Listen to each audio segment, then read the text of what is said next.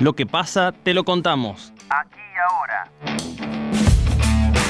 Primera entrevista.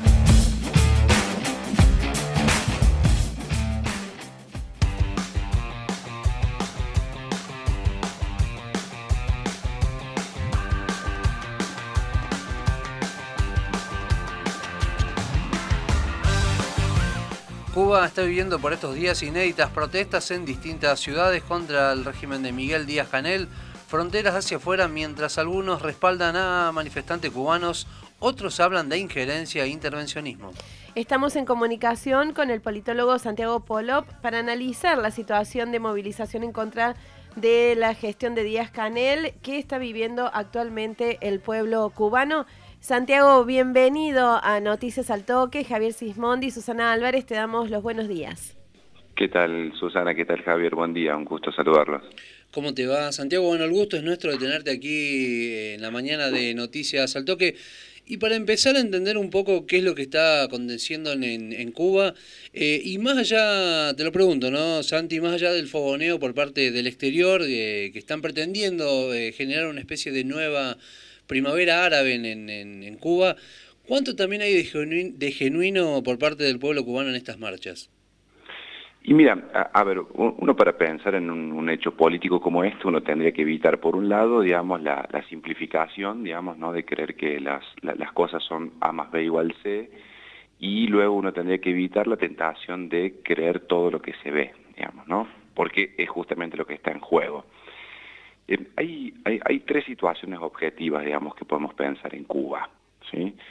Eh, por supuesto, de un lado está las condiciones de vida, digamos, en Cuba, ¿no? un país que tiene hace 60 años un, embargo, un bloqueo económico impulsado por los Estados Unidos, y lo cual, digamos, ha significado, digamos, en, todos estos años y agravado incluso en una situación de pandemia, lo que ha sido condenado, eh, digamos, por la política internacional, ha, impedido el ingreso de alimentos, de medicinas, de material médico. ¿no? Incluso, por ejemplo, un, dato, en abril de 2020 hubo una donación muy importante de elementos médicos del el CEO de Alibaba, una, empresa, digamos, global, eh, que incluso hasta esa donación fue, digamos, eh, impedida su ingreso en, en, en la isla, ¿no? Lo cual digo, uno no puede no pensar en Cuba sin analizar lo que vos mencionabas hace un rato, la, intervención y la injerencia extranjera. O sea, es un país que lleva, imagínate, 60 años, varias generaciones de cubanos intervenido e injerenciado, digamos, por la principal potencia bélica del mundo, lo cual digo, eso tiene que estar siempre en la base de todo análisis sobre Cuba. Por supuesto que eso dificulta la, posibilidad de una vida normal en, Cuba, ¿no? un país que no puede intercambiar normalmente, que tiene déficit de consumo, que tiene déficit de producción, déficit de intercambio comercial con el resto de los países del mundo, eso, digamos, eh, para cualquier otro país del mundo significaría probablemente la destrucción en un par de años. Bueno, Cuba lleva 60 años de esto. Las condiciones, por supuesto, de, vida en Cuba son, digamos, condiciones de vida deterioradas por esta situación, no obstante lo cual, Cuba sigue teniendo los índices, digamos, de, educación y de salud pública más altos del mundo, reconocido por la UNESCO. ¿Qué pasa con esta situación? ¿Qué es lo que, ¿Por qué, digamos, hay, manifestaciones en Cuba? Bueno, hay en Cuba, para que nos demos una, idea, una, dimensión de la actualidad, en Cuba hubo un pico de muertes el día 10 o 11 de julio, si no me equivoco, de 31 muertos por COVID. ¿sí? 31 muertos por COVID. Cuba lleva al día más o menos 1.490 muertos por COVID. 1.490 muertos desde que empezó la pandemia. ¿sí? Imaginemos nosotros, en Argentina tenemos aproximadamente entre 500, 600 o 700 muertos por día. ¿sí? En otros países, en Brasil, las cifras son eh, ya superan, digamos, los, los 700, los 800, 900 muertos por día. Cuba tiene 11 millones de habitantes, tiene aproximadamente 123 muertos por millón de personas. Bélgica, un país de las dimensiones similares a Cuba, tiene 11 millones de personas y tiene 25.000 muertos en lo que va de la pandemia. Tiene 2.178 muertos por millón. Recordemos que Cuba tiene 123 muertos por millón. Estados Unidos, que ya lleva más de 600.000 muertos, tiene 1.845 muertos por millón. digo, pensemos en la situación que estamos diciendo. Cuba es una, una isla intervenida ¿no? por la potencia extranjera con un bloqueo que algunos eh, analistas internacionales llaman un genocidio a cuentagotas. Y así todo, digo, Cuba tiene hoy ¿sí? los índices con COVID más de los más bajos del mundo. Entonces uno tendría que pensar, para analizar la situación objetiva, digamos, de las movilizaciones sociales, uno tiene que pensar en las condiciones de, la situación política social que lleva Cuba en estos años, y uno tiene que pensar en la situación objetiva, digamos, que instala el, reclamo que es la, realidad en, cuanto al COVID. El COVID supuso también para Cuba una reducción, digamos, de, del segundo, digamos, principal ingreso que tiene su PBI, que es el turismo, que está actualmente a niveles del 20% menos de lo que era prepandemia, ¿no?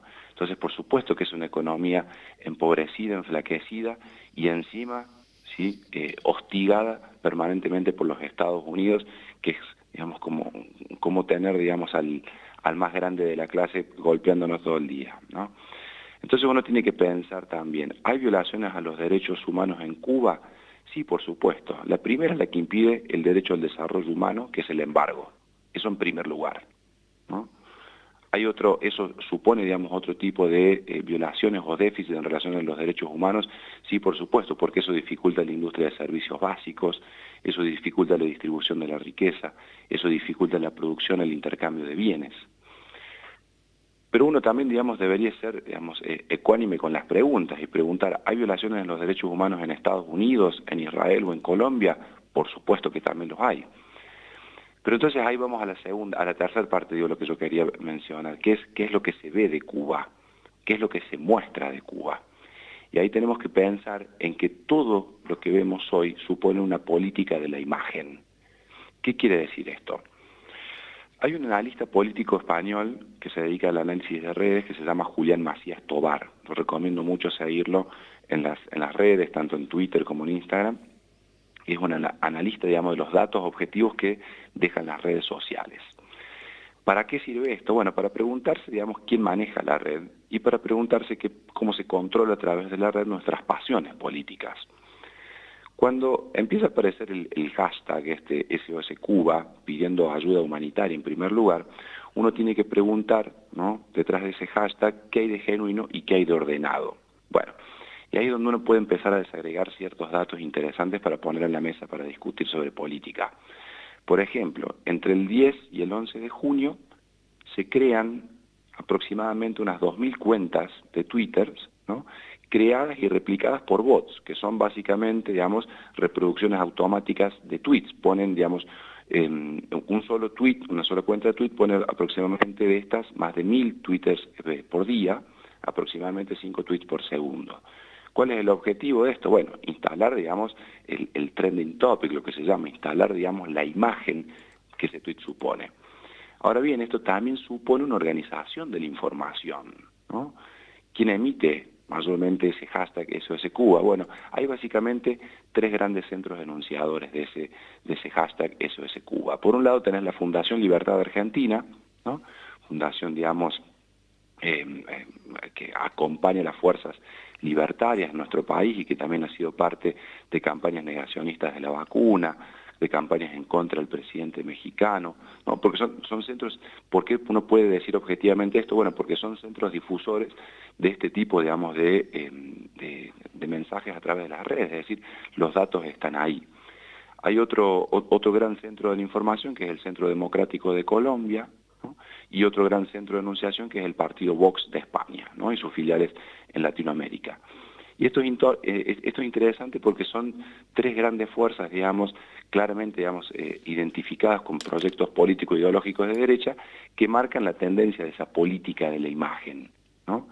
Y estos marcan sincrónicamente un pedido, digamos, eh, muy claro. Digamos. Ellos directamente piden la intervención humanitaria a través, insisto, de patrones automatizados, lo que lo que se llama es el pedido de intervención humanitaria, y con eso, digamos, instalan a través de las redes una cierta política de la imagen.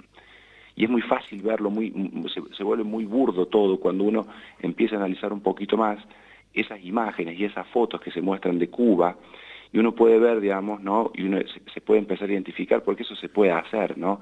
Se pueden ver, digamos, que muchas de las fotos que se tomaron de Cuba son fotos de movilizaciones en otros países, incluso había fotos de la celebración de, de la Copa América de Argentina en el obelisco, tomadas y extrapoladas, ¿no? Como fotos de la movilización cubana.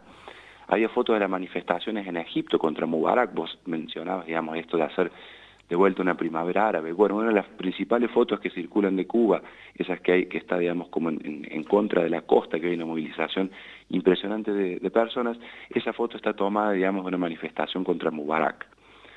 Y después una foto de Raúl Castro, por ejemplo, también circulaba, digamos, no huyendo supuestamente de, de, Cuba, bajando de un avión privado, y esa es una foto de Raúl Castro en la cumbre del Alba en 2017. ¿Qué quiero decir con esto? Bueno, digamos, uno por supuesto, digamos, no puede no pensar en Cuba como un, país eh, deficitario, digamos, en muchos ámbitos y con muchos problemas, como se ha visto, digamos, de, orden energético, de orden eh, eh, económico-social, de orden alimentario, de orden sanitario, ¿sí? Eso, partamos de la base de eso. Ahora bien, eso es consecuencia objetiva de una situación de bloqueo económico, una situación de violencia sistemática, digamos, de Estados Unidos y de Israel, que fueron los únicos dos países que votaron a favor de continuar el embargo, digamos, contra Cuba, en contra de 184 países que votaron a favor de levantar el embargo en la última reunión de la ONU en junio. ¿sí? Entonces, digamos, la situación política en Cuba es tensa, sí, hace más de 60 años que es tensa.